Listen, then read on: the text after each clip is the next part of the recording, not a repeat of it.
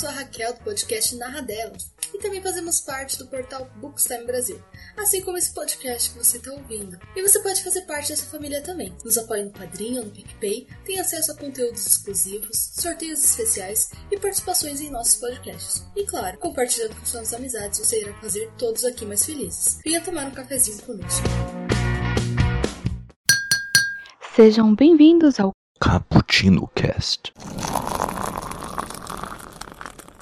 Yo, galera, cada uma cafeína, estamos começando mais um Cappuccino Cast, o episódio número 201. E hoje vamos falar sobre Full Metal Alchemist. Sim, tá na hora de você fazer os seus desenhos aí na Terra e transformar as coisas, é, fazer a sua troca equivalente é, que nem o, o, fazemos no mercado, né? Você dá um dinheiro e você traz, leva alguma coisa. Agora, se é muito equivalente, é outro papo, né? Olha o preço do arroz. Bom, galera, aqui é o Carrega Plenário que passou uma tarde tomando um cafezinho esquentado pelo Mustang, porque eu sou muito brother dele e ele que esquentou meu café. Aqui Caraca, comigo... roubou minha entrada, mano. Foi mal aí. Porra. Tem que Foi pensar agora, vai. Sabe como é, né? Aqui com a gente está ela, Raquel. Você apresente aí? Aqui quem fala é novamente a Raquel Cortez. E eu passei a minha tarde tomando café com ele, o incrível Scar. E ele estava me ensinando um pouquinho sobre alquimia da destruição. É, e essa é a Raquel, já é o primeiro do dia. Aqui com a gente está ele, Jonathan. Se apresente aí. Olá, pessoal. Aqui é John dos Créditos Finais. E hoje eu tomei o um cafezinho com o Armstrong, enquanto ele me ensinava técnicas de malhação, porque eu sou um gordo sedentário. com certeza ele arrancou a cabeça. E você, ele falou que ele é muito bonito e que os músculos dele são belos? Exato, ele dava você... dicas e quando ele mostrava os músculos, entendeu? Aquela malhação do Michael Kyle com o Julius. Ai, é maravilhoso. Ah, mas, mas o Armstrong, ele é tipo um hétero top, mas gente boa. Gente boa, exatamente. Ele é muito sensível. e aqui com a gente está ele também, João. Se apresente aí. E aí, galera, aqui é o João Pedro e conhecido como Tetraclone também, aí na podosfera internet. E eu passei uma tarde tomando um cafezinho com o Mace Hugs, contando muita piada de tiozão e vendo fotos de família. Ah, eu vou chorar.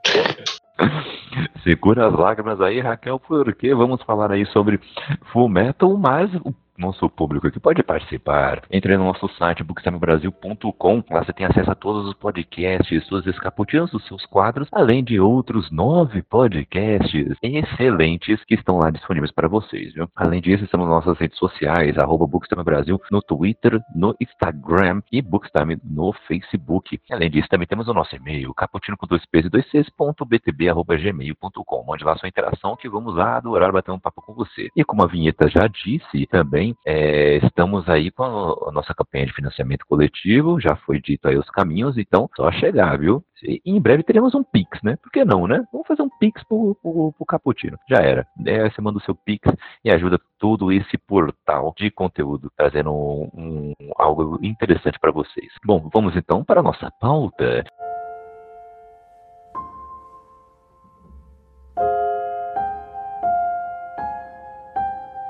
Vamos falar aí sobre Full Metal, que é, é, um mangá e também um anime. Aí, é, o mangá ele foi escrito e ilustrado por Hiromo Arakawa, né? É uma das grandes é, mangakas por aí. Ela fez é, Full Metal é, e lançou entre agosto de 2001 e junho de 2010. Foram 108 capítulos individuais compilados em 27 volumes. É, foram publicados lá fora pela editora Square Enix Sim, Square Enix não fala só de jogos, hein? Tem muito mais coisa por aí, hein? E o plano de fundo aí na, dessa história é um, um mundo aí baseado pós-revolução industrial europeia, situado em um universo ficcional em que a alquimia é uma das mais avançadas técnicas científicas conhecidas pelo homem. E a história então centra-se nos irmãos Edward Elric e Alphonse Elric, que estão procurando a pedra filosofal para restaurar seus corpos após uma desastrosa tentativa de trazer a mãe falecida de volta à vida através da alquimia. É um dos os grandes tabus da alquimia, eles falaram e quebraram, por que não, né? Aqui no Brasil foi publicado pela JBC, mas está sendo ainda, né, publicado pela JBC, sempre várias edições. Elas são, além disso, tivemos também dois, duas edições aí de animes lançadas uh, no Brasilzão e no mundo todo. É, um se chama Fullmetal Alchemist, não é tão canônico assim, ainda não tinha terminado o mangá, então eles deixaram a história mais própria, né, com, com uma narrativa mais própria, tem os seus prós e contras nisso. E depois foi lançado Fullmetal Alchemist Brotherhood, que esse sim é totalmente canônico, uma adaptação fiel ao mangá que foi lançado, tá? E é bom lembrar que tá tudo disponível na Netflix, viu? 2018, as duas animações estão, é desde 2018, não, desde antes até, né? Estão, foi 2018 também, que ó. Deixa eu fazer um comentário. Foi 2018, porque eu maratonei esse anime todinho. Quando eu terminei no meu site pirateiro horrível, site, quando eu terminei de toda na pirataria, lançou na Netflix. Ai, que ódio. Ai, que ódio. Foi mesmo. e vários outros animes também tiveram isso, né? O pessoal assiste tudo fora, aí do nada, opa, agora tá livre pra você, que beleza. Que bom que a Netflix fez isso. É, que bom que a Netflix trouxe, né? Pelo menos isso, né? é bom que tá aí livre, leve e solto para todos. A única coisa ruim é que a Netflix não tem a edição dublada do Brotherhood. E também no outro também não, né? O outro eu acho Também que não, não tem, existe mas a o- edição dublada em português, porque pelo menos mesmo no site pirateiro eu nunca encontrei a, a outra tem, versão tem. dublada. Tem? Tem dublado, que eu vi dublado. Ai, não acredito. Ah, tô triste agora. Com as mesmas vozes, inclusive. Olha, caramba, olha aí, excelente. Então, as versões dubladas ainda não estão na Netflix, porém você pode ver legendado lá mesmo assim, tá? Também é bom a gente lembrar que temos dois filmes live action lançados também, e também temos um, um OVA, né? Que seria um, um curta, né? Um mini filminho eh, que é muito tradicional lá fora, eh, no mercado, aspas, oriental, né? Eh, tem muitos OVAs sendo lançados, inclusive aqui no Brasil eles chegam publicados como série, uma minissérie, né? Que eles eh, cortam eh, em, em- pedaços o, o OVA e lançam como se fosse, sei lá, tipo, um OVA tem, eh, são dois de uma hora e vinte, eles lançam aqui com 12 episódios, sabe?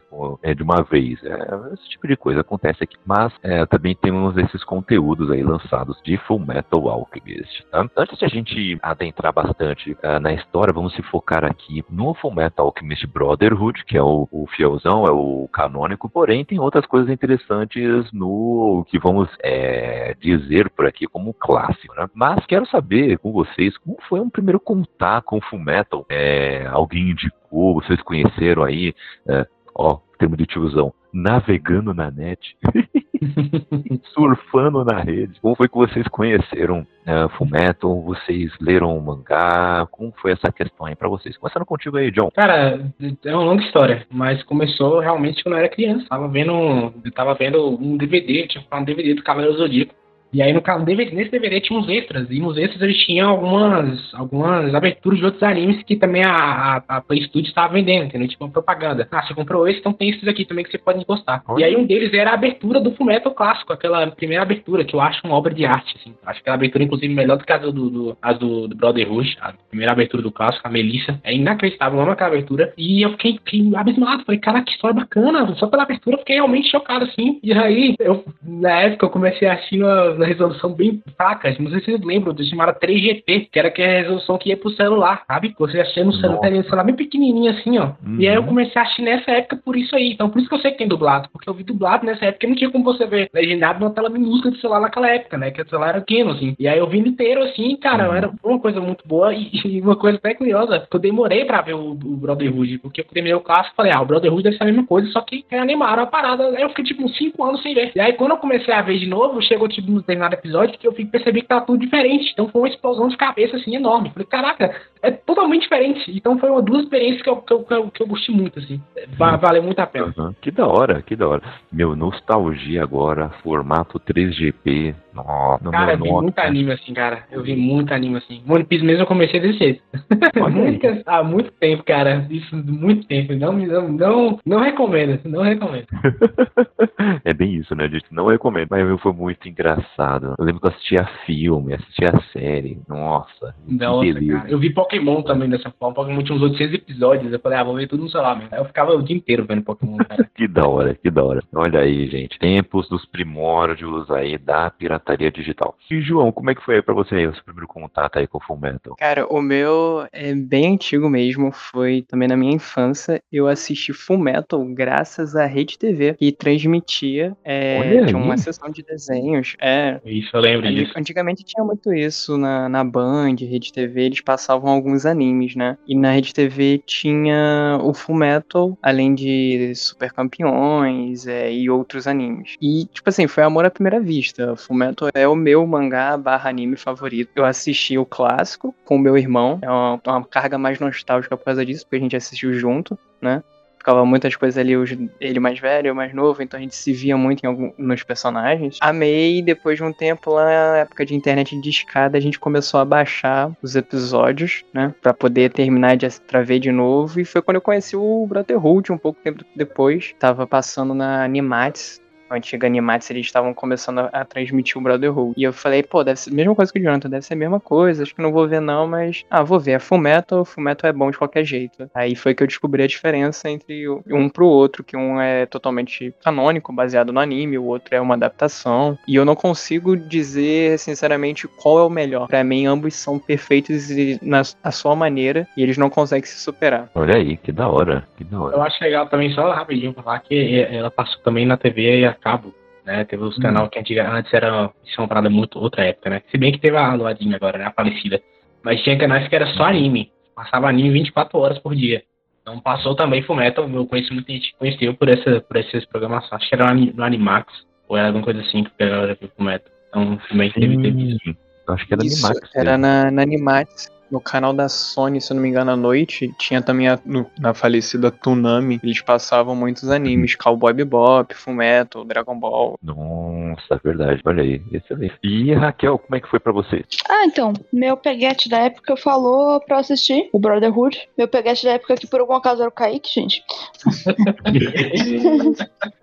Ai, ah, não, mas aí ele tava vendo um episódio e era que tinha a General Armstrong. E eu fiquei apaixonada naquela mulher. Eu falei, nossa, que anime legal, porque normalmente anime não tem mulheres muito bem representadas. E eu amei, eu olhei e falei, caramba, que legal. Aí eu comecei a ver, é, ele comecei a ver junto com ele, desde o começo do Brotherhood, e ele nunca tinha visto o outro, mas eu gostei tanto que quis ver a outra versão. Eu odiei o final do Brotherhood, eu odeio aquele último episódio com todas as minhas forças, e aí eu fui assistir o outro, o, clássico, e eu gostei bastante, apesar da animação ser bem diferente, né, dá uma, é, dá uma sofrida, porque você acostuma com uma animação de uma melhor qualidade, você sofre um pouquinho. E eu também tive que assistir, no caso, em japonês, porque não, não achei o dublado qual o outro que a gente tinha assistido. Mas eu gostei bastante. Eu acho que as duas experiências são muito válidas. Menos o último episódio do Brotherhood. Esse daí eu não recomendo para ninguém. Que a Raquel é contra a, o amor. Felicidade. Ela é contra a felicidade, eu percebi isso. Exatamente. Ela é contra esse tipo de coisa. A vida tem que ser dor e sofrimento Você e não busões gosta do lotados. equivalente do casal? Ah, não, pelo amor de Deus, horrível. Não, Muito que horrível. isso, não, não. É final, final Ah, bonito. Não é Ah, bonito, não, olha, eu me arrependo muito de ter visto o final. Só isso. Ah, pá. Mas assim- final muito, Ah, muito bonito. Anime no geral, não sei, acho que não tem final muito bom. O único anime que eu realmente gosto do final, que eu falo, ah, que final maravilhoso, é Death Note. Agora, que também acaba em dor e sofrimento. não, é bonitinho, não, tem, tem uma reflexão, tem uma coisa legal. Ó, Jojo tem bons finais. Jojo tem bons finais. Já vou chegar ao Jojo Pé aqui. Espalhar a palavra.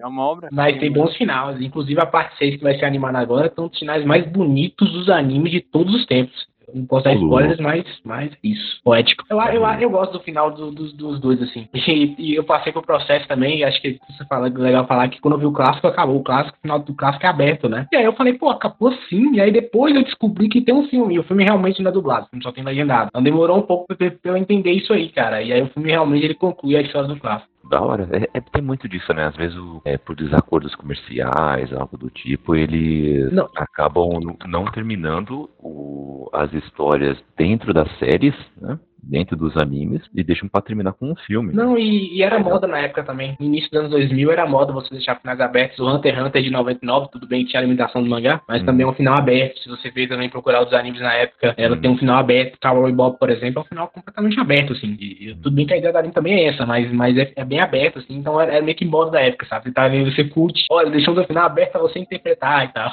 Então, é bem isso. E assim veio o Kenny, o Gênesis do Evangelion. Com aquele final que parece o todo o resto, né? Que, Ah, não, que- mas é, pois é, né? Evangelho começou com isso aí, na verdade, né? Foi em 97, ele que, que abriu a porteira e falou, não, o final agora é aberto, se lidem com isso aí. Nossa, é verdade. Putz. Não, depois, depois tem que falar. Mas vamos falar de Fullmetal Alchemist. Fullmetal Alchemist começa. Eu gosto muito dos primeiros episódios. Primeira coisa, a primeira abertura de Fullmetal Alchemist Brotherhood é maravilhosa. Quero falar pra vocês que eu adoro a música, adoro aquelas lutas que nunca vão existir no anime. É, então, eu, eu adoro essa abertura. É maravilhosa pra mim. Sabe o que eu gosto também? Eu gosto da descrição. A alquimia é a troca equivalente, e blá blá blá blá blá. Mas existe um tabu e ele conta tudo. Eu, eu, eu não sou de pular abertura, o Kaique sabe. Eu quero ouvir toda a explicação de novo. Eu ouço tudo. Sim, sim, ela ouve tudo. Ela é daquela que, que assiste a abertura completa de Avatar no último episódio, falando. Então, o Avatar sumiu e as tribos que são separadas, que não sei o que, ela tá lá assistindo. Impressionante. Mas é muito legal essas aberturinhazinhas. Eu sinto falta em, em, sinceramente, alguns animes hoje em dia, é, essas aberturas contando um pouco do background, porque às vezes a pessoa tá vendo o episódio solto em algum lugar e isso dá uma diferença, te instiga um pouco a assistir alguma coisa. Eu acho que também tem a questão de que hoje em dia o público ele quer mais tempo, né? Então ele acha que ah, essa explicação no começo vai roubar tempo de animação. E aí uma animação que tem 20 minutos, talvez só tem 15 animado, porque sim que é a abertura e a entrada, né? Eu já vi gente falando sobre isso, por exemplo. Então talvez tenha isso. Em alguns animes eles resolvem não, não, não ter esse, esse cuidado, digamos assim. Mas eu curto bastante também, cara. Eu acho que é uma bom, boa ideia pra você se aprofundar também, como você falou, né? Tipo, cara, olha que interessante. O cara me deu um contexto, pelo menos. Então agora eu tô curioso pra entender isso. Porque se você ligar a televisão, sei lá, no episódio 20 de, de, de Brotherhood, você não vai entender merda nenhuma que tá acontecendo, velho. e aí, com essa entradinha, você já começa a falar, ah, saquei, então tem isso aqui, essa alquimia, então é assim que funciona e tal. Acho que é, é uma coisa que, que é bom, é positivo. É verdade, é verdade. Eu gosto muito. E, e já que a gente tá falando da- dessa estrutura, eu queria só dar um pitaco de que eu gosto da abertura, estrutura de abertura de Full Metal, e eu gosto da estrutura de final, que é do é, Attack on Titan, né? Ou Shingeki no Kyojin, Ataque dos Titãs, como você quiser chamar.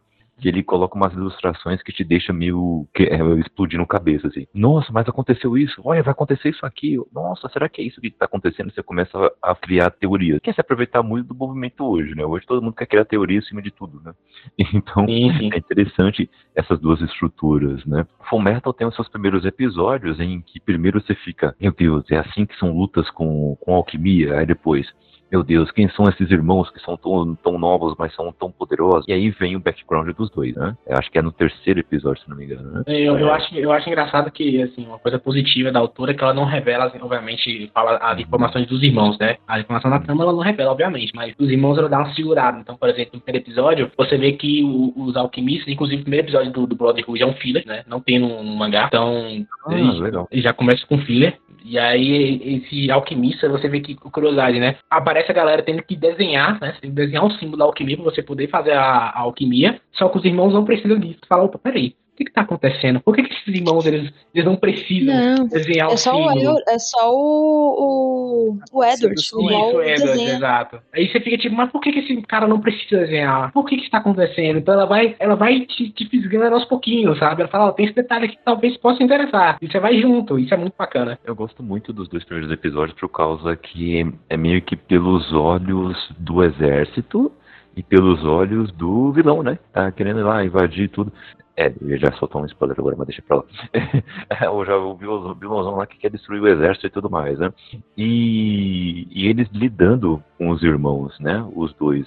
É, essas duas instituições, digamos, né? Entre aspas. Porque, primeiro, caramba, como é rapaz aqui, ele não tem um braço de, de ferro, é uma prótese, sei lá, por que ele tá fazendo esse tipo de coisa. E o, o Al, né, que é um é um, um dos irmãos que ele é mais novo, mas ele está numa armadura e a armadura tem ninguém dentro.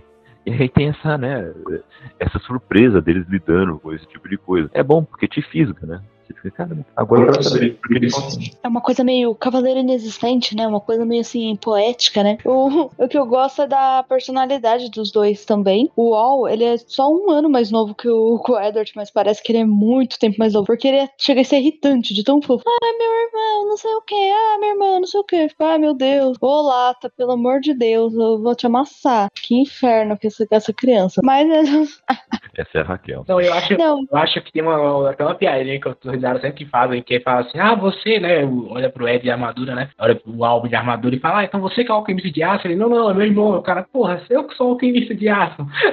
tem essas piadinhas que eu adoro, cara. É esse baixinho aqui. Não, tá- toda vez. Mas o... outra coisa que eu gosto bastante nesse começo, eu acho que no primeiro episódio. Não, é, no primeiro episódio, antes da gente contextualizar ainda, mostra um pouquinho que ele não quer estar ali sendo um alquimista federal. Ele já começa a mostrar que ele não acredita naquilo, que ele não acredita naquela instituição, mas que ele tá fazendo isso por um objetivo. Isso eu já gosto bastante, porque é muito além do que aquela jornada típica dos animes, de toda força de determinação, força de vontade, blá, blá, blá. E não, você tem uma questão de tipo, ó, tô fazendo isso aqui por um outro objetivo, mas isso aqui não é legal, não. Eu tô fazendo porque é necessário. Então, isso, isso é discutido no anime inteiro, inclusive, né? Esse questionamento de que talvez esses alquimistas não sejam tão heróis assim. E aí vai, ela vai desenvolvendo e você vai entendendo que, pô, cara, tem gente muito errada nesse meio, cara. Não tem nenhum certo aí, sabe? Não tem nenhum santo, uma pessoa que é de bem, que quer proteger as pessoas, que é o ideal, né? Não, Tinha um- Animes sempre tem um personagem que quer proteger todo mundo. né? Não, Então, não, tinha um, tinha um, tinha um, pena que. É,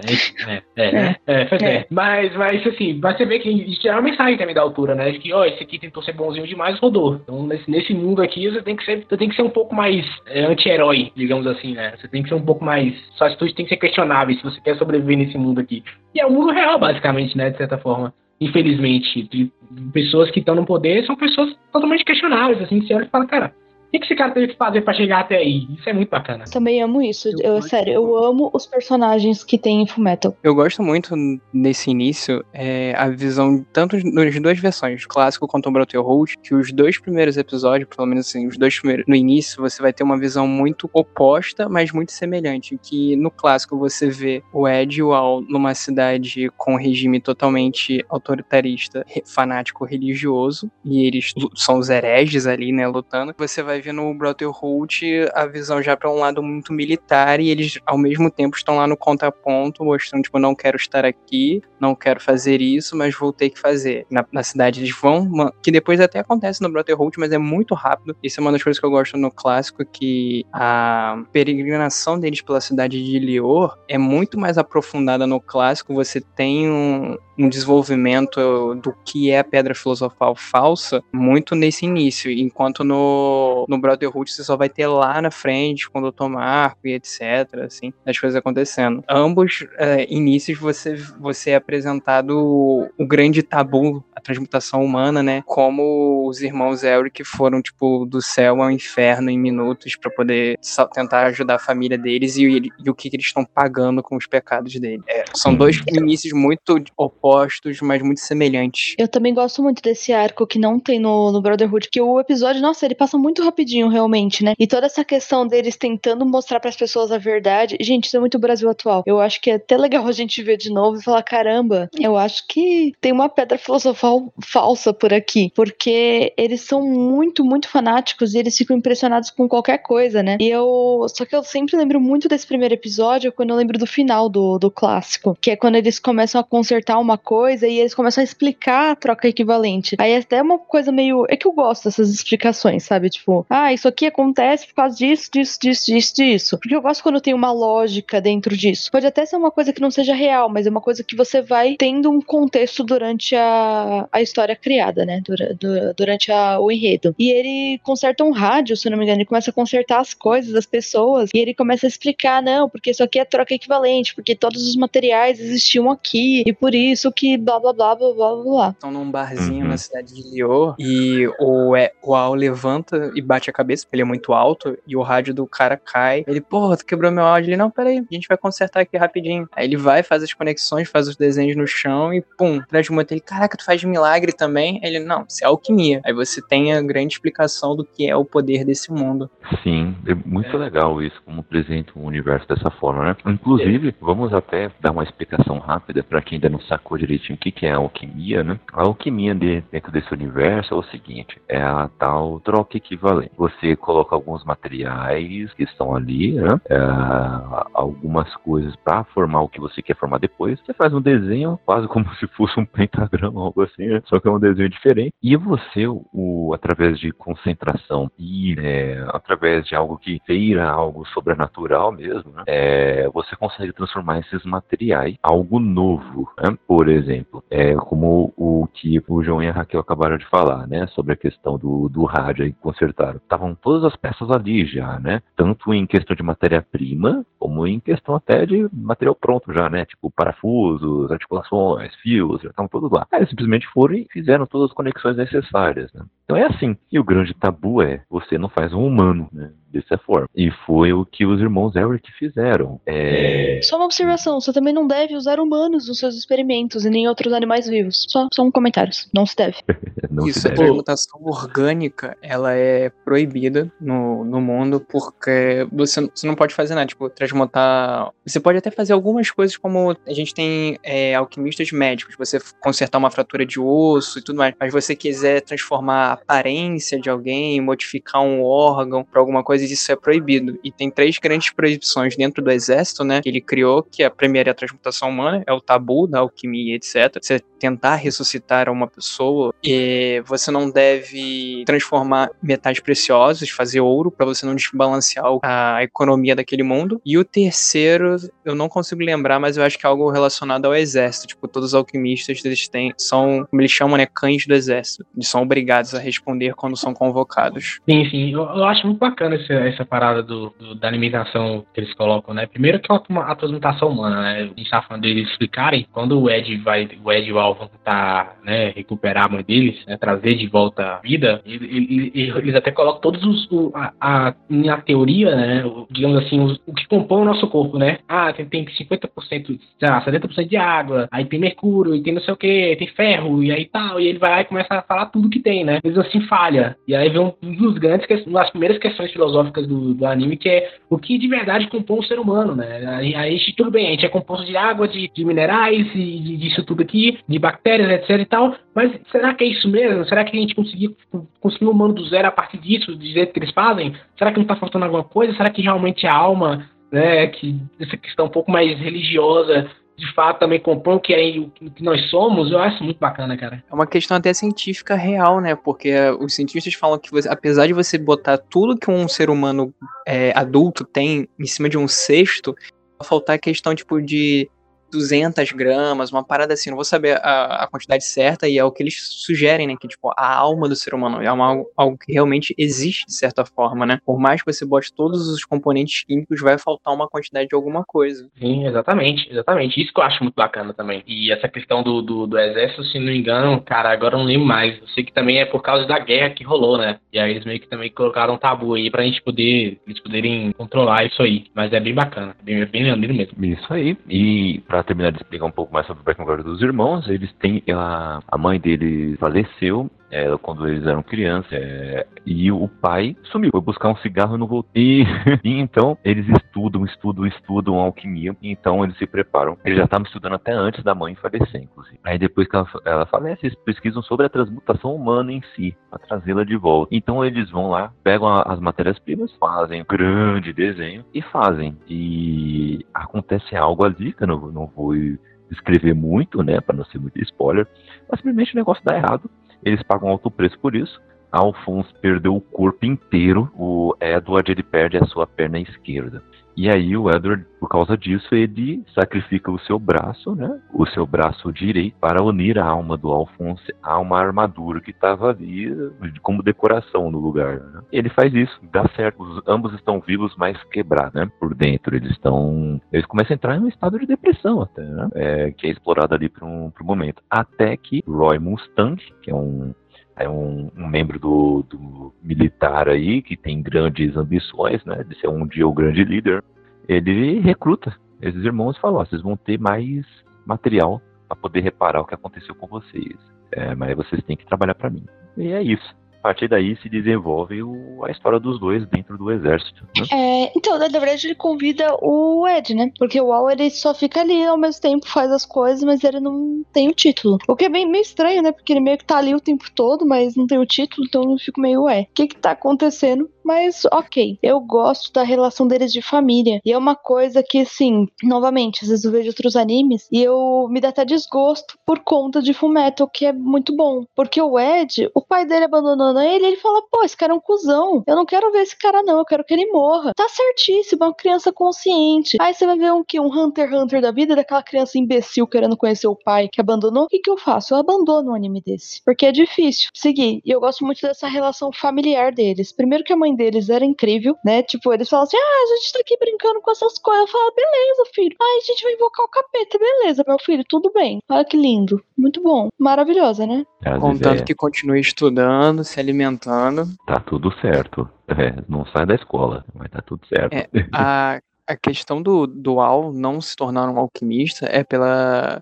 Do, eles têm que fazer. Quando você vai fazer o processo seletivo de alquimista, pois é, a gente já tem em anime, existe processo seletivo. Você precisa fazer um exame médico e, como a gente falou aqui, o Al é apenas uma alma presa dentro de um corpo. E isso é um outro tabu no mundo de Fullmetal Alchemist. A alquimia você não deve, é uma forma de ressuscitar. Então você não pode ligar a alma de um ser humano a um objeto inanimado. O governo faz isso de forma obscura, né? A gente acompanha isso em alguns trechos do anime, mas isso é proibido também. Então, tipo, se o Al fizesse o teste passasse, porque ele tem todas as qualificações para um grande alquimista, é, eles iriam fazer um exame médico e iam descobrir que alguma coisa aconteceu e, opa, vocês viola- violaram aqui alguma coisa, vamos ter que prender vocês. O Roy, ele até fala que pelas qualidades do Ed, ele é auto- automaticamente aprovado. Ele sobreviveu a uma transmutação humana, ele transmutou a alma do irmão numa armadura, e isso apenas com, tipo, 11, 12 anos. Ele, ele é por isso que ele é chamado de prodígio do- dos alquimistas. É, os dois são extremamente é,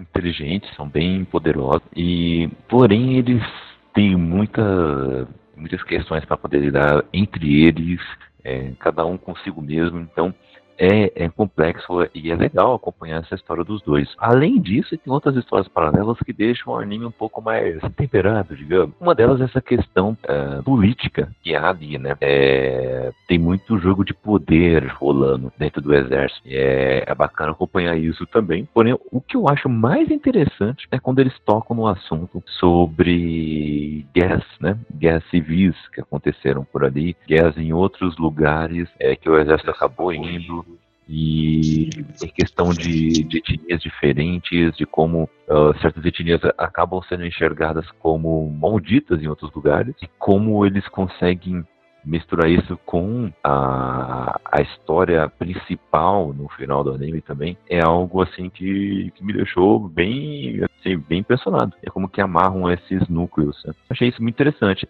Ah, faz aquela crítica social daquele jeito bacana que a gente gosta, né? Eu acho que tem muita coisa, né? Da- Ishibao em si, né? Que, é- que tem um Scar maravilhoso, que é uma das pessoas que chega ali aterrorizando aquele lugar, destruindo, e aí eles já começam, ah, ele é de Ishibao, então ele é ruim. E aí começa a mostrar toda essa questão do preconceito deles e conta um pouquinho sobre a guerra. Eu não lembro em qual dos dois, ou se nos dois conta como que aconteceu a guerra. É... Ah, tá. Não sei se o outro também conta.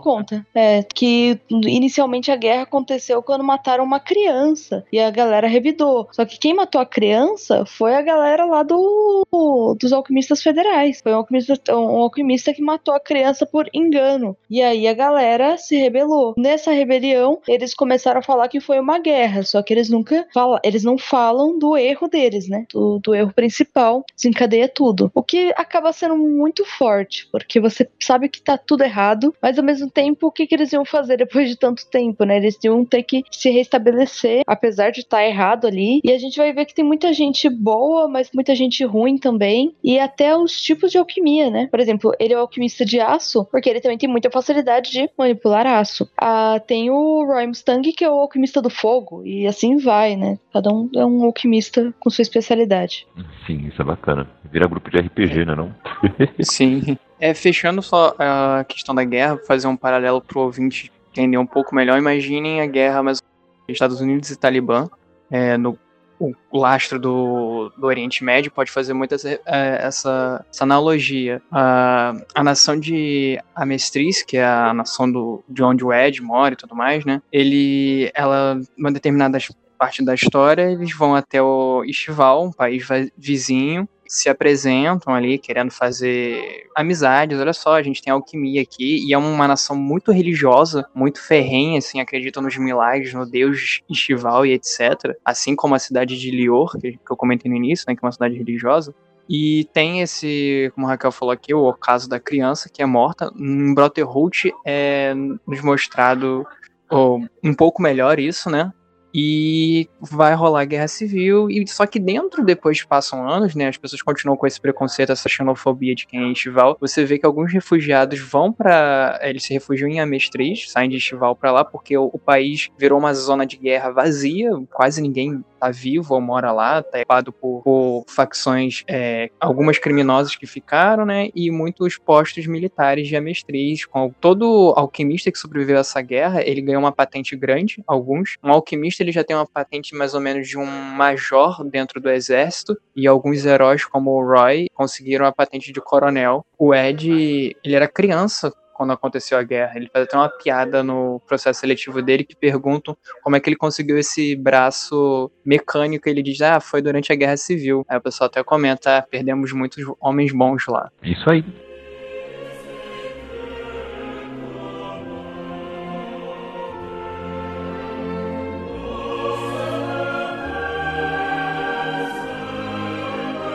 Além disso, é, depois, com, o anime caminhando, é, vemos outras histórias acontecendo, novos personagens entrando, personagens de outras nações, inclusive, o que deixa um, um anime ainda mais é, bacana de, de, acompanhar, porque você, ele fica mais rico, né? Vira um universo realmente para você explorar e não só a história de certas pessoas que estão acontecendo ali, o um mundo fechado, como acontece em vários animes também, né? Parece que só existe uma cidade só. E é isso, né? Muitos quadrinhos também uh, no, do, dos Estados Unidos também assim, tipo, ah, só existe Nova York, e é isso. Né? Deixa um universo bem mais rico, é, tratando sobre histórias de outras nações também, e como aquela história principal impacta na, impacta na deles, e como é importante, então, todos ali se juntarem de certa forma. Né? Além disso, tem uma questão misturando bastante uh, certas coisas é, místicas ou até mesmo religiosas. Né? É, uma coisa que está muito presente é a questão da pedra filosofal. Né? A pedra filosofal é algo presente em muitas histórias antigas por aqui na vida real. Já foi representada em muitas, de muitas formas nas mídias, né? em outras obras. Né? É, e nessa história tem um papel fundamental. Né? É, tem a pedra filosofal falsa, tem a verdadeira, tem pedaço da pedra filosofal, ela está diluída em outros lugares. Nossa, é uma, é uma loucura, né? Uma loucura. É, então é, é, bacana. O, o que, que, vocês acharam dessa mistura aí, né? Desse esse misticismo, de certa forma, uh, dentro da história de Full Metal, que deixa um, uma história com é, flertando bastante, né? Entre aquilo que é ficção científica, né? E bem. É, diria que é steampunk, né, Kel? Será que é steampunk? Ou full metal ou não? Acho que não, né? Não, é steampunk. É steampunk. É steampunk. Então, é que eu, eu ia falar, mas é que eu acho que é um pouco pesado, né, a gente falar, né? Alerta de spoiler, né? É, né, que você faz um pouco de fumaça quando você queima pessoas para produzir uma pedra filosofal, né? Assim, né? É. É, então, é uma produção. é, Acontece, né? Acontece. Não, mas eu acho só que a gente pode falar um pouquinho dos homúnculos também. Que eles estão lá desde o começo. Aqui no começo eles acabam aparecendo aqui e ali e você não tem muito aprofundada a questão deles. Mas você também sabe que eles estão atrás da pedra filosofal você também não sabe muito porquê, mas fica aí, né? Eu acho que no, no Brotherhood, principalmente, você não sabe porquê. No clássico, eu, eu, eu acho que não demora tanto para ele explicar o porquê que tem a ver uma coisa com a outra. Então, eu acho que, a gente falou dos primeiros episódios, né? É bom deixar claro que quando eles fizeram no, no, no Brotherhood, eles tentaram meio que enxugar esse começo pra parte direta a parte que não tinha, que era do mangá, né? Que não tinha sido adaptada ainda. Então, mas a parada é que, como o anime ele, ele, ele tinha que desenvolver tudo isso, ele tinha que criaram a cabeça deles, que não tinha mangá ainda, eles, eles criaram toda essa parada, assim. E uma das grandes diferenças é, é o estilo de magia. No caso do Brotherhood, a magia ela é mais explicada. Ela explica alguns conceitos que falam, ó, você só pode fazer isso, isso e isso. Né? Você não pode fazer isso aqui, sei lá, fazer uma alquimia que não, não entra aqui. Enquanto no, no, no, no clássico, ele já tá um pouco diferenciado, ele já, já, já abre, já tem uma liberdade criativa maior, assim. Então, acho que é por isso que ele explica mais cedo para deixar você um pouco mais acostumado com as maluquices que eles vão fazer depois, sabe? Então tem isso também. Uhum.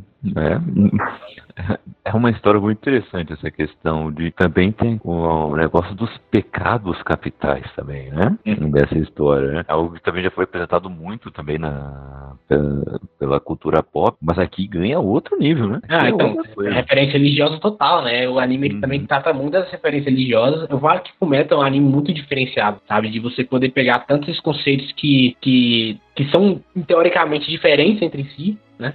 você misturar tecnologia com religião, com, com política e, e, magia e porradaria. E se você pensar, nisso tudo, se você chegar para um autor, o cara fala, cara, peraí, vamos com calma que você está misturando muitas coisas aqui. Mas o método ele faz de maneira muito bem feita.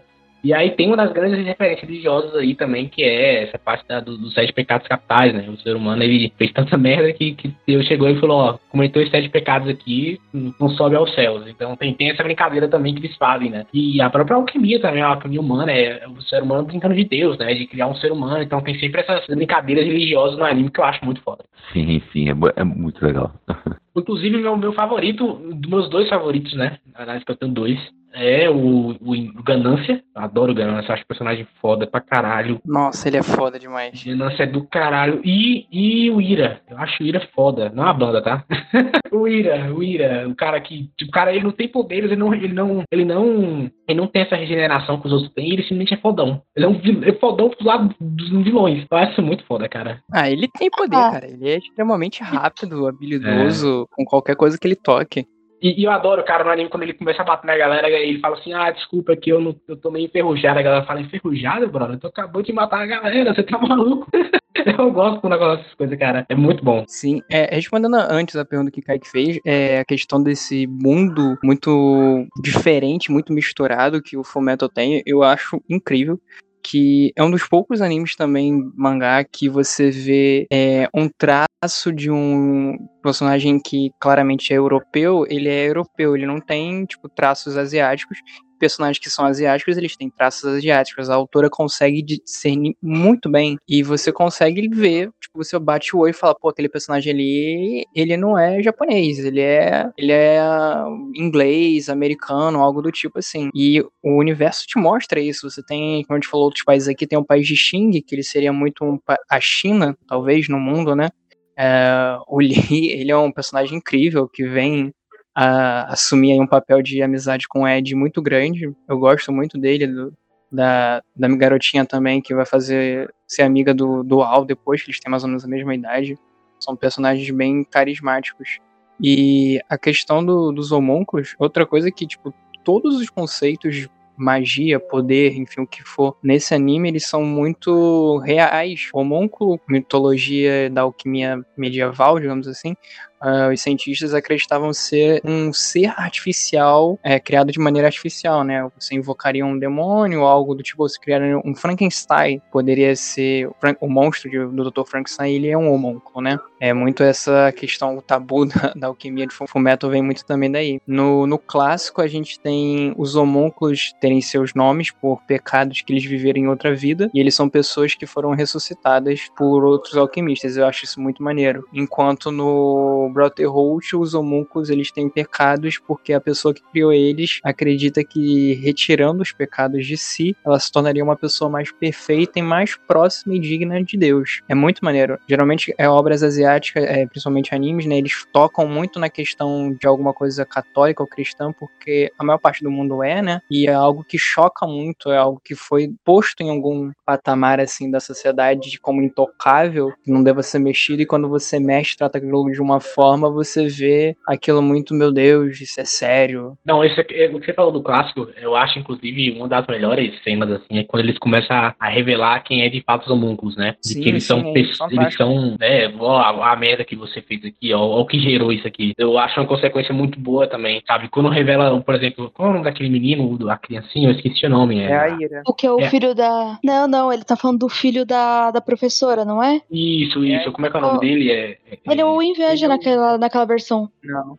O Inveja é o único. Inveja, Luxúria e Gula são É os os, mesmos. únicos três que não. É não preguiça, né, não? É a preguiça, né, não? A preguiça. Não, é- não, preguiça é o outro. Não, preguiça também é aquele lá que. Não. No clássico, não do clássico, o clássico. A preguiça Eu é sei. ele, né, não? no Eu não clássico, a lembro se é É preguiça. uma mulher. É uma mulher. Não, é é indolência. verdade, indolência. não pode. Indolência, gente, não é preguiça, não. Que a mãe É deles preguiça. é, indo- é indolência. Acabou de falar. É a E- mãe dele. que E aí eu acho, eu acho muito bem feito, assim, que eles vão primeiro, né, rola todo o contexto, eles estão numa ilha, assim, e aí eles encontram essa, esse criança, eles estão conversando na criança e o Ed percebe que, peraí, esse braço, esse braço, essa perna é muito familiar com o que eu tinha. E aí ele cai na real. É um momento muito foda. Explodiu minha cabeça na época, cara. Eu era, eu tinha, tinha assim, 12 anos. Eu falei, meu Deus, cara, que conceito incrível, velho. Era muito foda isso, velho. E ele é um homúnculo, a Ira, no clássico, né? Ele é um homúnculo muito diferente de todos os outros, porque como ele tem pedaços do Ed, de alguma maneira ele conseguiu isso, é, ele consegue usar alquimia assim como o Ed. E isso é Sim. muito maneiro. E ele também tem os órgãos interiores dele, é, da, que foi da, da própria professora do Ed lá, que tentou ressuscitar o filho e perdeu os órgãos, de, os órgãos Mas é interiores. porque ele é o filho dela, né? Ele é o É. filho que ela tentou Isso. ressuscitar. Isso, Mas eu isso. gosto também porque ela não consegue, né? Tem aquele momento que estão os três ali e ela, tipo, é super poderosa, poderia ajudar pra caramba e ela não consegue fazer nada contra ele porque ela ainda Exato. vê o filho dela. É a mesma coisa deles com a, com a mãe, né? Aquelas é, são umas cenas muito pesadas, que é o, eles relutando pra conseguir lutar com ela até que enfim ela eles conseguirem reagir. E ela tem meio que água, né? Ela é meio de água no, nesse clássico. E eu gosto também de uma outra coisa com os homúnculos, que eles não são totalmente maus, que nem no Brotherhood. No Brotherhood, tipo, eles são essa criação maléfica e eles estão sempre cumprindo esse objetivo. Menos e naquele não. The Last Brotherhood é bonzinho. Eu gosto, não, eu também gosto, mas o. Mas eu entendo, eu entendo. tô- Eu entendi. é, mas nos outros eles conseguem um pouco ser um pouco mais individuais. Uhum. Cada um Não, tem eu- seu objetivo. Inclusive tem a virada da luxúria, que eu gosto bastante. Cara, é incrível, cara. É muito bom, assim, essa Nossa, parte, assim. demais. E, e aí, novamente, vem outro também conceito filosófico, que é o que é de fato um ser humano, né? Porque ah, a gente, a- a- nós somos uma consequência da transmutação de vocês. Então a gente não é um ser humano, então, mas a gente também tem alma, a gente também tem corpo, a gente também tem órgãos, a gente tem tudo que vocês têm. Será que a gente realmente não é igual humano como vocês são? Aí ele, quando quando joga isso na cara deles, é algo muito foda, cara. Você fala, pô, cara, que incrível. E aí o Brotherhood vai para outro caminho, que também é muito bom, né?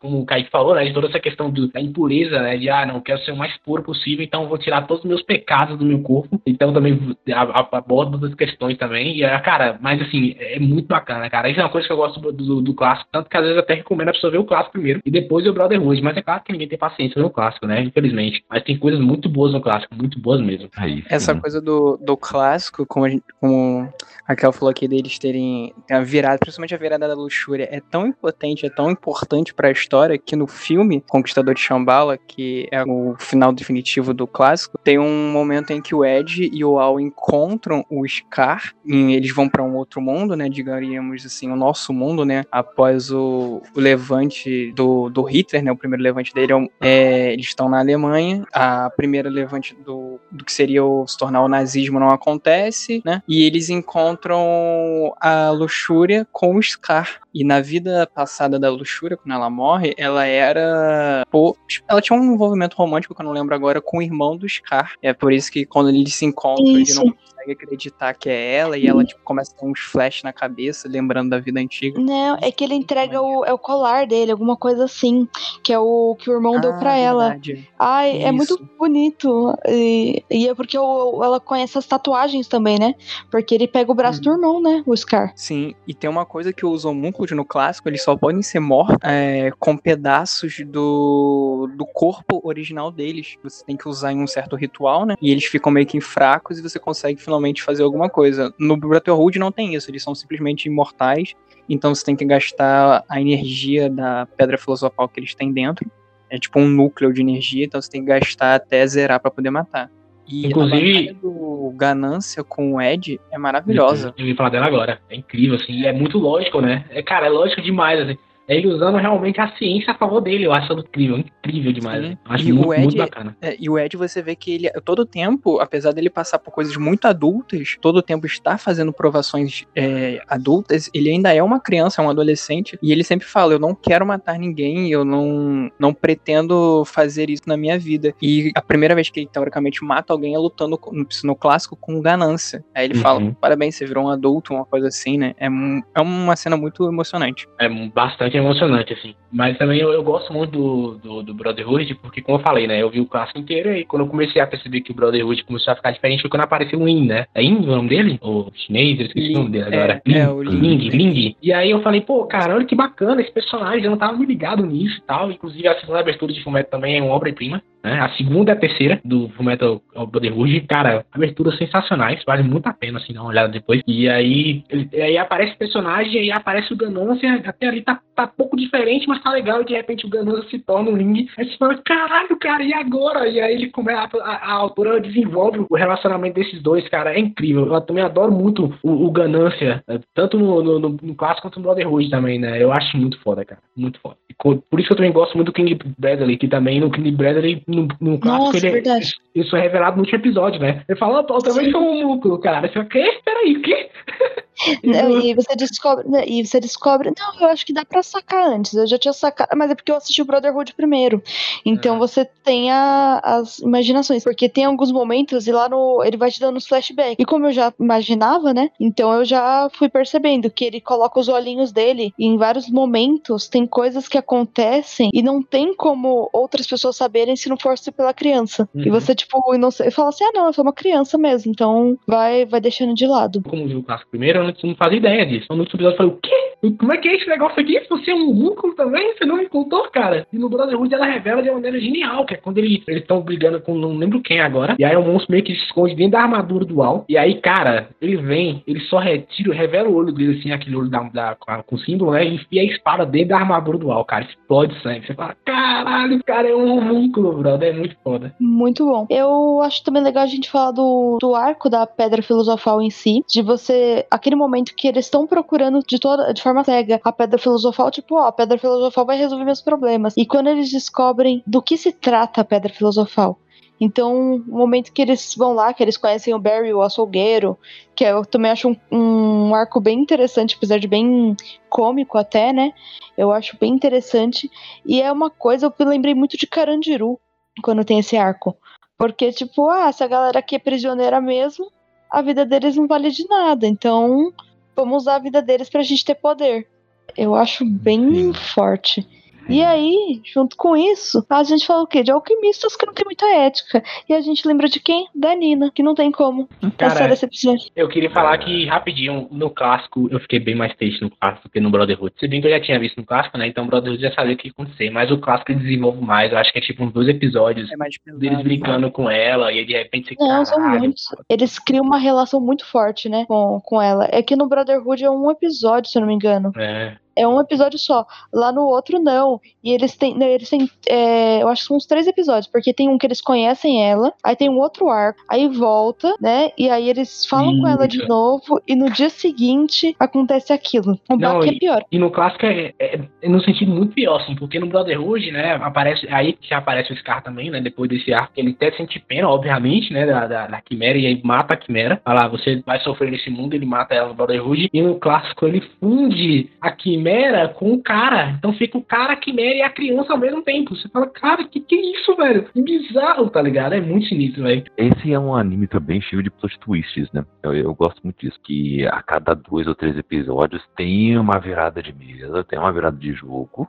que deixa as coisas ainda mais interessantes, né? Ainda mais interessantes. O, por exemplo, aquele episódio também em que eles é, conhecem a musa da Raquel, a, a Armstrong. também, eu gosto demais. Porque é um pequeno arco que tem ali em que eles acham que o problema é um. Aí eles começam a lidar de uma forma. Depois de quando o problema é outro. Aí eles adaptam o plano. Até que o problema é outro. Aí pronto. Aí as coisas já virou improviso total. E tem um episódio que aparecem minhas duas musas, né? Que é a professora deles e a Armstrong ao mesmo tempo. Contando que, o, que, a, que a professora conseguiu barrar toda a segurança da, da Armstrong. Ai, não sei nem pra quem torcer. é verdade. Fora que o marido da, da, professora, né, é um fofinho, não é mesmo? Tá ali o tempo todo prestativo, né, para ajudar. Eu, eu acho muito engraçado. É, o, porque eles fazem umas certas desconstruções ali também, né? De tipo, Agora, ah, ah. pode falar, desculpa, pode falar. É, só completar falando isso. O, mesmo, por exemplo, a gente tava falando aqui do do O Armstrong, né, que é, que é todo heterotop e tal, né, mesmo ele, ele tem essas desconstruções, né, de tipo, não, é um cara que só pensa em músculos e é narcisista e tudo mais, como qualquer hétero branco, mas ao mesmo tempo ele se desconstrói também, porque ele tem uma sensibilidade pelas outras pessoas ao seu redor que, que pessoas padrõezinhas como ele no, na superfície parece ser, não tem. Né? Tá, não tem mesmo. Então é legal que eles desconstroem vários personagens e é uma forma interessante de construção de personagem, né?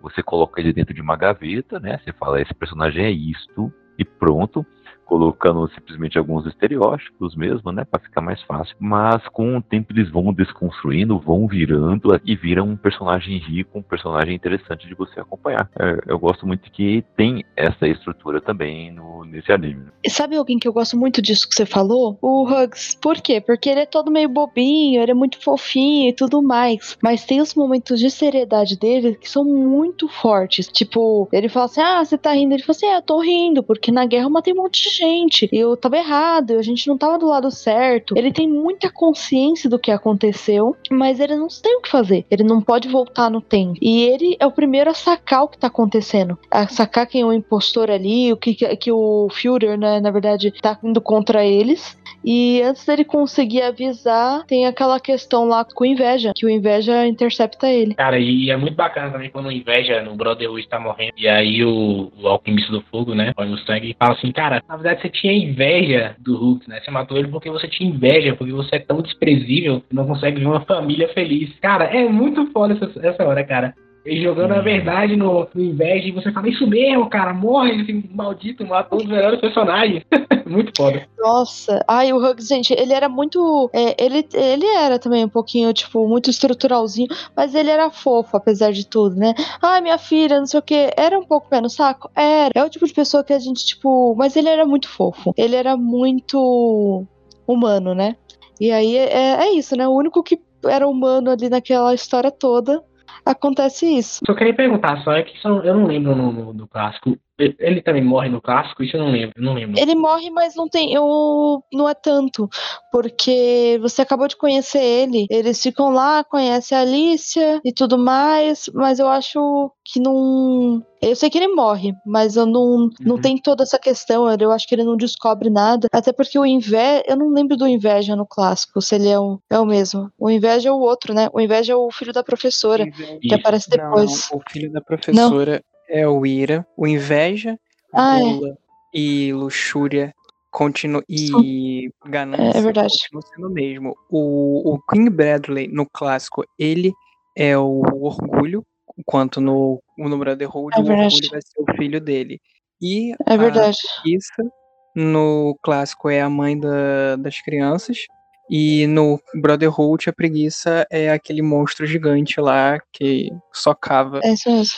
É isso mesmo. É que a, a, preguiça. Tanto que o episódio que a gente tava assistindo hoje, aleatório, fala, né? Que é preguiça, que é indolência. Só que lá eles só chamam ela de indolência, que faz mais sentido até do que a preguiça. Até porque ela não tem muito esse estereótipo de preguiça. É, eu não sei o porquê. Foi. Bom, pra manter a tradução dos sete pecados, né? Quando eu assisti, pelo menos, dublado, e depois algumas versões legendadas que eu vi, eles mantiveram no clássico isso, que ela é o pecado da preguiça. Também concordo que não faz um pouco muito sentido pro personagem que é, né? Uhum. Ah, então, é, sabe o que eu gosto também lá no, no clássico? Cheska, eu acho que é esse o nome dela, tem muito mais importância, né? Ela Hum. tem todo um arco junto com a Winnie, que a gente nem falou da Winnie, que ficou esquecida no rolê O todo. melhor é esse o final.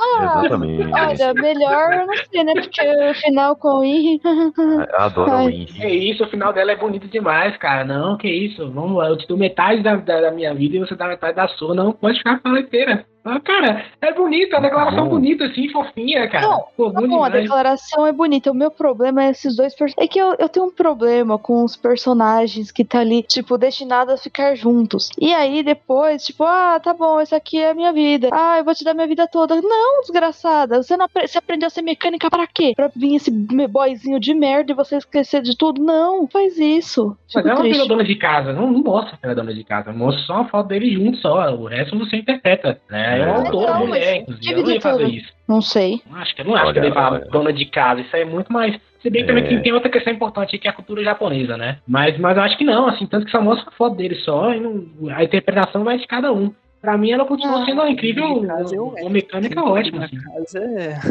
é, é Mas eu ela não- É. trabalhar e etc. Pois é, ele- Então, pois é, né? Porque ele acabou com a alquimia, né? Então ele é inútil agora, né? Bem inútil, bem inútil mesmo. Não, é, é, é que tem até aquela cena dele consert- consertando o telhado. Eu sei, eu, eu entendo essa parte dele perder a alquimia lá no final, mas eu fico, sei lá, eu não, não, não consigo gostar. Eu queria gostar, eu entendo, mas não gosto. Sabe aquela situação que você entende muito bem por que que aconteceu, é lógico, mas não, não, não aqueceu meu coraçãozinho, não. Meu coração ficou muito gelado. Falei, ah, Eu- sério? Eu gosto, eu gosto dela, eu gosto da, dela, da personagem, do, do quanto ela consegue apoiar eles, mesmo no momento mais tenebroso, assim, né? É, acho que foi o João, né, que falou de ah, eles foram do céu ao inferno, né? E nessas duas situações eles estavam lá, né? Ela tava lá junto com eles, tava lá ajudando eles se- sempre. Então eu, eu acho muito bacana essa relação do- dos três, sabe? E, Sim. e- e eu acho muito bonito. Outro personagem também que eu gosto bastante, que a gente comentou, né? Que normalmente é, é outro clichê, que, que inevitavelmente ela faz, que é o pai dos animes, né? Que é aquele cara que desaparece, é o cara que, que não liga pros filhos.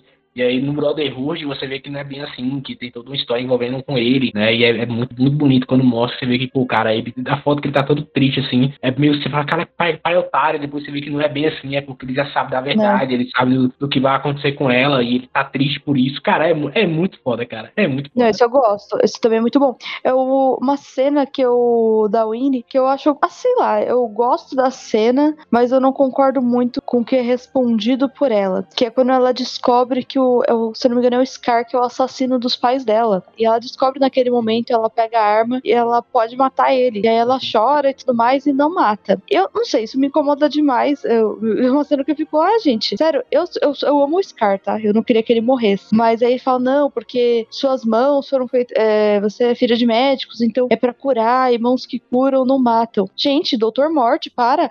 Para de ser assim. É, sabe? É Tanto que eu, eu, não, é eu, Raquel. eu- me incomoda demais você achar Mas, que. mas Raquel, mas, mas eu acho que a ideia é justamente de você. é, eles, no anime, pelo menos, eles deixam claro que a morte é, o- é o, lim- é o limite, sabe?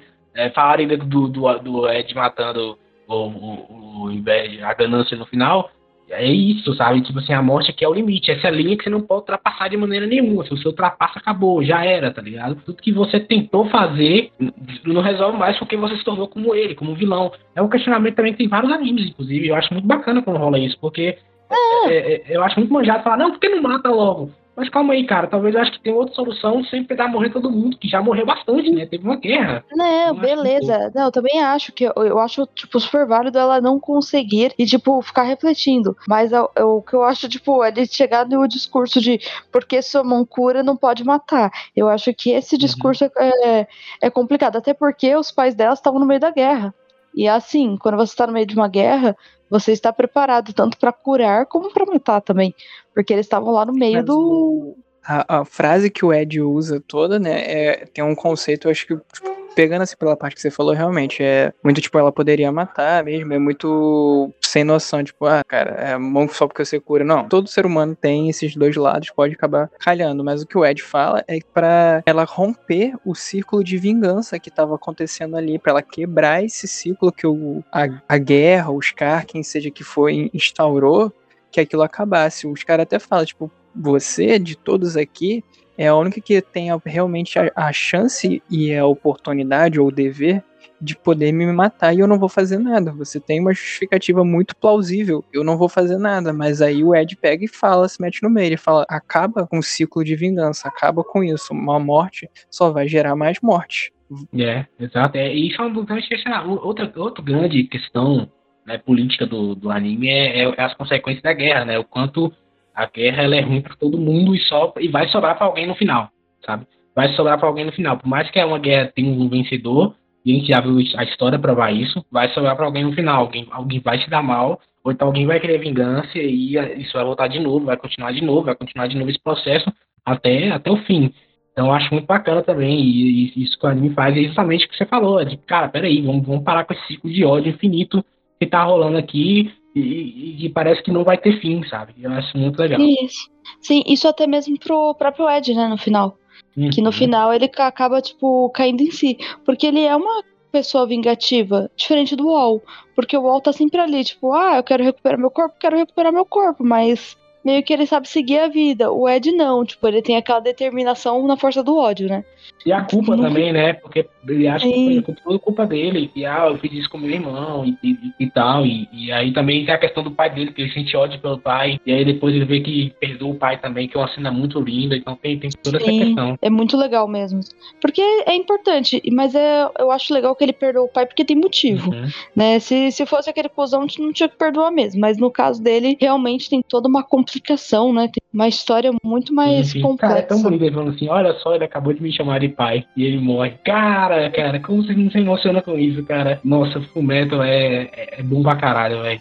No, no Brotherhood isso é um pouco mais fofo, digamos assim, né? O relacionamento deles com o pai. No, uhum. no clássico é um pouco assim, você entende no final por que, que o Hohenheim seguiu a vida dele, saiu e etc, mas no clássico... Não, é bem cuzão, ele continua cuzão. É, tipo, você entende e fica ok, mas você ainda é cuzão. E que a gente passou, a gente falou aqui dela, mas a gente passou muito rápido, falar dos personagens que não são o roteiro principal, né, são auxiliares que nem alquimistas são, e um deles é a Chesca, que é a menina mais inteligente daquele universo para mim, porque ela trabalha na Biblioteca Nacional dos Alquimistas e o governo, como sempre, né, para encobrir suas coisas, ele causou um incêndio ali, né? O lugar também não tinha preparo, né? Não tinha um sprinkler, alguma coisa, medida de segurança.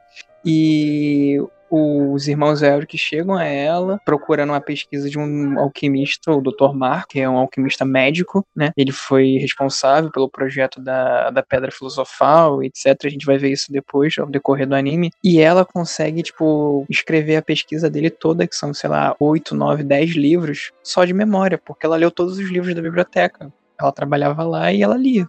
Então ela começa a restaurar todos os livros que ela leu. Cara, é, é, é fantástico. Sensacional isso aí. É, Sim, eu só, só que tenho outra coisa para dizer dela, que é demais. O, a Chesca, não, como é saiu? Eu, eu não lembro qual do, das versões que tem a, a história completa dela. Eu acho que é no clássico. Que ela. Eu, eu, essa primeira parte acho que tem nos dois, né? Que na verdade o pai dela tá doente, ela é, sempre foi fissurada por livros, e ela tá num estado de quase depressão por conta Sim. de não conseguir sustentar o pai.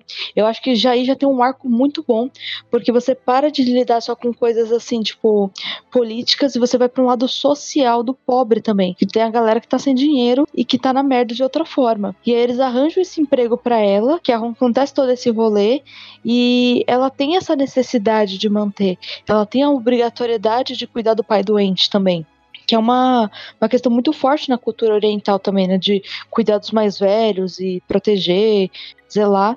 E essa questão dela ter essa leitura, dessa mente fotográfica, né?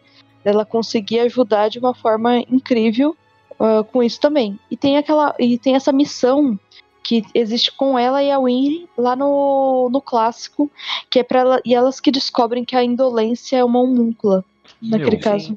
Vocês gostariam de ter uma memória fotográfica? Uma pergunta aleatória. Eu gostaria. Eu me arrependo muito que eu não tenho memória fotográfica, cara. Eu queria muito ter memória fotográfica, cara.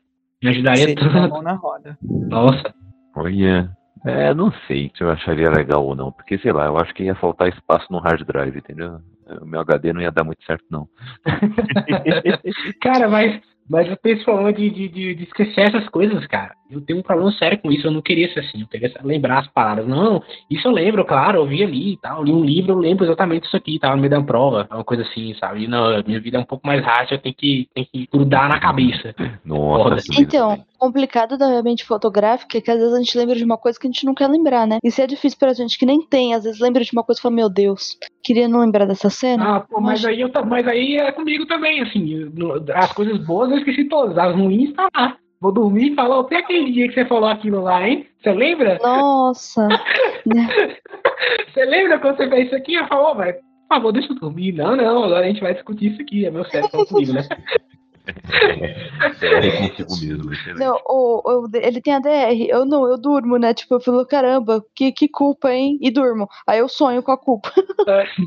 Nossa. Eu não, eu não, eu falo, ó, se você tivesse feito isso aqui, hein? Nossa, seria bem diferente. Fala, por favor, me deixa dormir.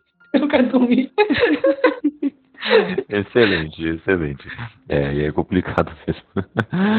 Ah, é. Mas, pô, cara, pensa aí, cara, você, um, você tá lendo um livro e você fala, ah, cara, eu lembro disso aqui. Pô, isso melhora muito, assim, até mesmo pra você uma conversa com alguém, sabe? Você poder ter, ter mais informação na, na cabeça, cara. Se bem que todo mundo deve usar mesmo, mesmo, mesmo, mesmo, mesmo porcentagem, né, de neurônios, mas enfim. É, é. Não, é que a gente consegue distribuir nossas inteligências de formas diferentes. Então, cada um de uma maneira. Eu consigo lembrar muito bem de coisas que eu li em um livro assim, de muito tempo. Consigo lembrar de várias coisas. Tem umas coisas que eu falo: caramba, Raquel, eu li esse livro depois de você e você ainda lembra. Eu lembro, tipo, eu guardo muitas coisas na mente. Mas tem outras coisas também que, que super escapam. Então, a vida é assim, né? Não dá pra ser perfeito. Hora, mas a Chesca lembrar de todos os livros da biblioteca é uma habilidade incrível. Pô, isso é meio Fahrenheit 451, né? Uhum, É total. muito Fahrenheit 45. E também é outra dis- distopia disfarçada de utopia, né? Que também é o que acontece no anime, assim. Uma distopia disfarçada de utopia. Ah, é tudo bonito, legal. Mas aí você vai desenvolvendo e sabendo que, opa, peraí, que não é assim que funciona, não. Tem, coisa errada aqui, sabe? É, Sim. é, acho que a pegou também, ela, ela deve ter se inspirado nesse livro também, com certeza. Com certeza, com certeza. Muitas inspirações nessa obra magnífica que exploramos aqui. Espero que vocês tenham curtido. Mas, para finalizar aqui, eu queria saber o, o- alguma eh, consideração final aí de vocês. O que, por que vocês gostam de Full Metal até hoje? É, é- é mais ou menos isso. O que, que ainda toca em vocês? Qual cena foi mais marcante? É, o qual reflexão foi mais marcante para vocês assistindo esse anime? É, por que é tão legal ainda até hoje explorar esse universo, assistir mais, rever os episódios e por aí vai. Ah, eu queria saber um pouco mais de vocês sobre isso e também usem para o momento jabá, viu?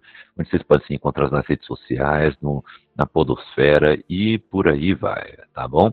Começando contigo aí, João, fala aí pra gente é, o- qual a sua reflexão final aí, o consideração final aí sobre Fullmetal e também o seu jabazinho. Cara, é, primeiramente agradecer o convite aqui. É, primeira vez aqui na casa, achei muito maneiro e falar de Fullmetal é sempre um prazer. É, Fullmetal é um anime de longe, assim, que lida. É um anime humano, muito humano, e ele trata de coisas muito atuais. E acho que, infelizmente, serão atuais por muito tempo a questão é, de depressão, de luto, é, questão política também, questão econômica, de saúde. É, a gente vê coisas de trabalho escravo em Fullmetal também, vê trabalho, é, importância da ciência no mundo, né? Como a gente teve um grande boom aí recentemente, né? As pessoas voltaram a ligar para a ciência, ver qual é a importância dela para o mundo. E, e, que- e ele te mostra que apesar de todas as dificuldades ser meio clichê, né? Você consegue superar elas. Você vai superar de forma quebrada, é, fragmentado? Vai. Mas você consegue superar. Uma hora vai passar, uma hora você vai chegar ao teu, ao teu lugar ao sol, digamos assim, né? E vai ficar tudo bem. Eu gosto de pensar assim, pelo menos, né? É, é o meu anime favorito, eu sempre revejo pelo menos uma vez por ano ele e nunca me arrependo. É, questão de jabá, é, vocês podem me encontrar, ouvintes, aí lá no Elementar, minha casa eterna, e no Maratona de Sofá. Tô sempre lá nos dois, geralmente falando de anime ou de animações, ou de alguma coisa bem trash, zona. E questão de trabalho, vocês podem me achar no Instagram como arroba jpbl.art. é o meu perfil artístico, eu faço uns desenhos lá bem legais. Se quiser encomendar, quiser trocar ideia, ou só curtir, dá uma olhadinha lá. Sensacional, sensacional. Vão lá, gente, que o seu podcasts excelentes. E, John, você aí também, mande aí a sua consideração final and mande aí o seu jabá. Cara, vamos lá, eu acho que Fullmetal não é à toa é um dos melhores, né? A gente tem que sempre colocar isso, ele é um dos melhores, sempre tem na lista dos melhores animes, ele vai estar lá, inevitavelmente. Né? Se você for em lista assim, de avaliação de otakus, ele vai estar lá em cima. E é um anime que, como eu falei, é raro você encontrar um anime desse que você mistura tantos elementos e continue tão bom. É uma coisa muito rara. E, e, também esses questionamentos dele, tem dois animes dele, um que é completamente diferente do mangá e é excelente. Isso é outra parada que também é quase impossível isso acontecer. Né? E ele conseguiu, a autora conseguiu, e eu acho muito bacana também que é uma autora, né? Quando a gente fala de um dos melhores, um dos melhores, né? Todo mundo, eu, eu, eu por exemplo, um dos meus amigos favoritos é o Hunter Hunter, eu acho um dos melhores também mas você vê lá um fumeto do mesmo nível, até melhor, e é de uma autora também, é de um orgulho muito grande, assim, você vê que, pô, cara, que legal, ó, tá vendo? Isso aqui não é só pra, pra menino, isso aqui não é só pra, pra, pra um público masculino, o público feminino também pode se encontrar nisso aqui, eu acho muito, muito bacana. E, e eu queria só elogiar também outro, outro ponto que eu faltou falar, é a trilha sonora. A trilha sonora de Fullmetal Alchemist Brotherhood é uma beleza, é uma obra de arte, assim, escutem depois, procurem separadamente, é uma trilha assim, que ela mistura muita coisa religiosa também, né? A igreja, todas essas questões. É como se estivesse dentro de um, de um culto assim católico, né? Que tipo, reverenciando né, uma divindade. É bem bacana, cara. É bem bacana mesmo. Claro, tem outras trilhas também misturadas, que alguns animes que eles misturam isso. Mas é, é muito, muito bonita a trilha sonora. E, e, nos momentos certos ela, ela te emociona. Ela te emociona bastante. Uh, e, e, você pode estar lá no Créditos Finais, podcast focado na cultura pop. A gente fala sobre filmes, séries, animes a gente não, vai, não falou sobre Fullmetal ainda, mas a gente vai falar. E ainda falou sobre One Piece, já falou sobre Jojo, já falou sobre Shingeki, então vão lá escutar. A gente fala também sobre música. Só você ir lá em qualquer aplicativo de podcast, você encontra a gente, ou em creditfinais.com.br, você encontra a gente lá. E muito obrigado pelo convite, cara. Foi muito legal participar e falar de, de um dos melhores animes já feitos. Assim. Maravilha, gente. Adoramos também ter vocês aqui com a gente. Com certeza tem que voltar outras vezes, em outros episódios, com toda certeza. Raquel, e aí? O que, que você gostaria de destacar aqui com a sua consideração final? E também onde a galera pode te achar por aí, né? Surfando nas redes, entre aspas. Ah, eu acho que eu já falei bastante coisa, né, do, do que eu penso. É uma obra que eu gosto muito, ela é muito profunda e ela tem várias simbologias dentro de tudo isso que a gente falou. Uma que eu tava lembrando agora é toda vez que eles estão num trem, eles começam a mostrar essa mudança, mostrar que eles é, essa partida, como isso vai influenciar a vida deles. Então tem vários micro detalhes também que são muito profundos e eu realmente é uma obra que vale muito a pena rever o tempo todo. E como o Jonathan é, comentou, é uma autora, então você tem coisas que dificilmente um homem vai ter essa sensibilidade e talvez a inteligência de perceber algumas coisas, e Fullmetal tá ali. Então, né, fica mais fácil também, né? Então, deixa eu puxar uma sardinha, né? eu tô lá no Abacate Brutal para falar sobre o Irmão de Jorel, tô lá na Narradelas para falar de narrativa sobre um olhar feminino, também vamos falar de anime lá, vamos falar de muita coisa por ali. Tô sempre aqui no Caputino Cash e meu livro sai aí, será que esse ano? Espero que esse ano saia meu livro Entre Linhas, um livro sobre contos, crônicas e que podem ir do suspense policial, ficção científica, passando pelo drama cotidiano e o que mais tiver tiver na vida. É isso e Edward. É isso. Olha o final, deu gatilho, cara. Ai, ai, nossa, pegou. Irmãozinho. Ah, galera, é, o Fullmetal Alchemist é, uma, é um anime sensacional. Tem Expresso do Dia sobre Fullmetal Alchemist aqui no feed é, do Cappuccino Cast. Então use a sua lupinha e procure se você quiser é, saber um pouco mais sobre o mangá. É, então só procurar aí que já faz um bom tempo. É, Fullmetal é um dos melhores animes também que eu já assisti. Eu não assisti muitos, mas os que eu assisti, os que eu assisti tá ali no top 3 com certeza. Fala de muitas questões profundas com uma leveza sensacional e tem os seus momentos pesados de reflexão, seus momentos sérios, que mostram quanto que é, um, é uma série é, bem envolvida com as questões atuais. É, traz discussões interessantes e, e ao mesmo tempo é um anime. Então tem muita aventura, tem, ele é muito gostoso de você assistir, ele é muito envolvente. O ritmo dele é maravilhoso. Então você tem que assistir, ele tem um fator de maratona enorme, assim, nível de maratona tá ali perto do 100%, porque ele é muito maratonável, muito, muito mesmo. Vocês vão adorar. Aproveita que está aí na locadora vermelha é, e aproveite para rachar com os amigos o preço, porque aumentou muito e está lá na estratosfera. Galera, eu estou aí no Twitter no Instagram, arroba que eu estou também na IBAMB Rádio, procurem no seu agregador de podcast favorito, YIBAMBE, é um coletivo aí de pessoas negras produzindo conteúdo sobre qualquer coisa. Então falamos de futebol, música, de política, de educação, falamos de tudo. Então só vem que tem muito conteúdo sensacional sendo preparado para vocês, tá? Estamos aí aos poucos voltando a uma atividade um pouco mais frequente. É, e além disso, tem uns livros que eu e a Raquel escrevemos juntos, de suspense policial, ficção científica, é, que estão disponíveis para vocês aí na Amazon. Também estão, alguns estão em versão física também. Só entrar em contato com a gente na nossa DM, Direct PV, como você quiser chamar que fazemos essas edições chegarem até vocês, beleza? É isso, gente. Ficamos por aqui. Se você quiser bater um papo com a gente no nosso grupo do WhatsApp, o link está aí na descrição. Nosso clube do BTB, em que a primeira regra é falar sobre o clube do BTB. Então, chegue mais bater um papo sobre cultura pop e aleatoriedades. Falamos desde virar jacaré até é, em formas de rachar streaming. Então, estamos com papos aleatórios realmente no nosso dia a dia. Então é isso, gente. Ficamos por aqui. Fique bem, usem máscara, se vacinem e desenhe aí a sua alquimia no chão.